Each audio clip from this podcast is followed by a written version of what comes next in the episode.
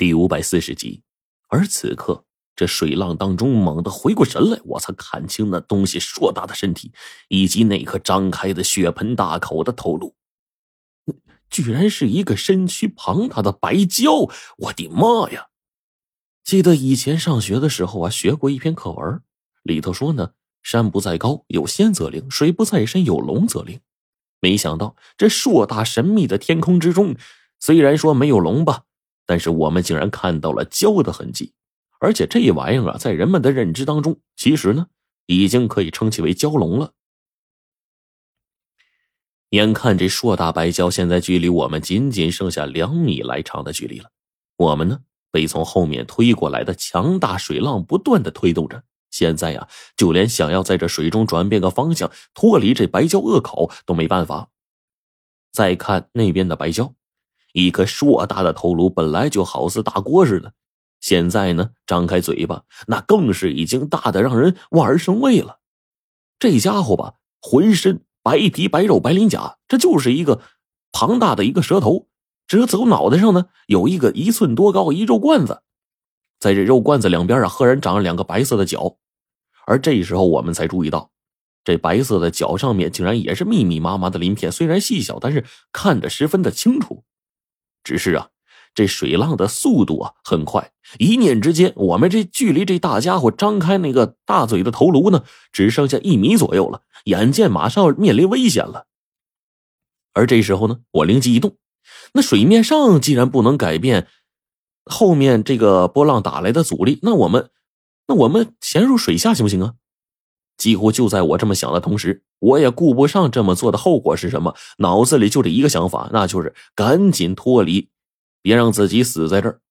我就把黄队一按，也不管他是不是做好准备了，我们两个当即就没入水下，快速朝着水底的位置游去了。毕竟啊，现在水面上的波浪庞大，但是阻力大部分都在水面上而已。一旦进入水中，我们说不定啊就会安全很多。但是呢，事实证明我的选择似乎是对的。我们才刚潜入到水下一米左右，背后的水面突然就“嗡”的一声，水花当即四溅。因为啊，这水中根本就看不到任何东西。我慌乱之间呢，手电筒早就不知道丢哪儿去了。一下子呀，我在水里就摇头晃脑的，在漆黑当中不断的挣扎。现在我真想大声的叫黄队，让他赶紧呢领着我往前走。可是偏偏在水中，我们根本没办法说话呀。我就闭着气，一直在这四周围不断摸索，但周围除了冰冷的地下水，啥东西也没有了。好不容易过去了十多秒，我似乎终于摸到了一东西，赫然从这里摸到了那个手电筒，我就把手电筒拿过来了，打了开关，然后呢，一束光就从水下照射出去了，在这黑漆漆的水中啊，照耀出一丝光明。可惜呢。我还没来得及放松呢，刚刚睁开眼睛看了一眼面前的景象，差点吓昏过去。我操！这条白蛟的头颅就在我正前方，距离我仅仅不到二十公分，而我刚刚用手抓的手电筒，似乎正是来自于这白蛟的口中。此刻我能清晰的看到手电筒上还有一排排被咬破皮的这个牙洞呢。哎呀，这下悲催了！我在水中惊慌失措呀，大声吆喝着：“快跑！”但是我这会儿忘了，我在水里，我发不出声啊！我张开嘴呢，哎呀呵，嘴里空气全喷出去了，一下呛了一口水进来，我的涕泪横流啊！而这时候背后那东西就张开了血盆大口，我的妈呀！眼见呢我要被这家伙一大口吃下去时候，这时候白蛟那庞大的脑袋竟然面带狰狞，在水中挣扎了几下，随即呢挣脱身体，急速逃走了。我是一脸的不解呀。这时候，整个脸在水下憋得通红，也顾不了那么多了，就往水面上浮动，然后借着手电筒的光芒看着周围的情况。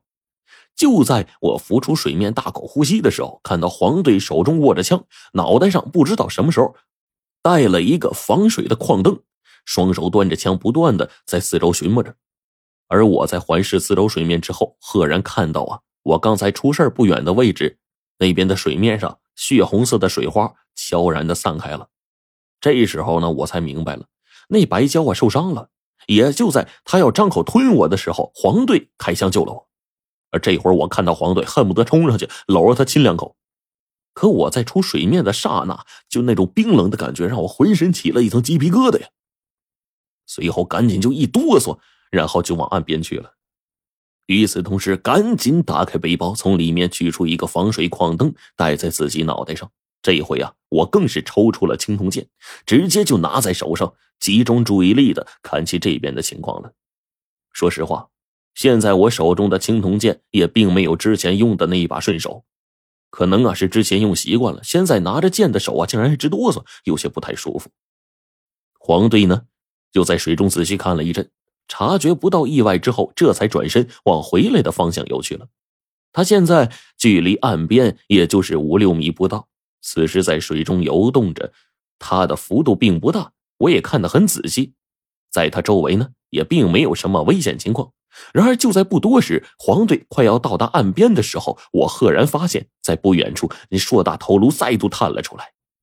此刻，周边距离足够，我刚要张开嘴提醒黄队，就见背后一条庞大的尾巴上鬃毛寸长，白鳞闪烁，已经朝着黄队重重的拍了过来。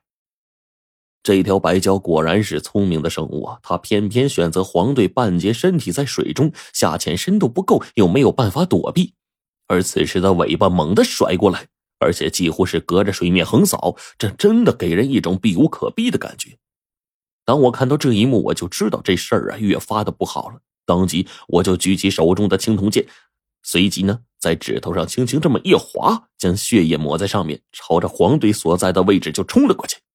他现在已经到达岸边了，距离陆地也仅仅两三米的位置，背后那东西摆尾而来，如果……真的击中他，黄队根本是避无可避，而我或许能利用这个机会让白蛟吃点苦头，从而就此离开。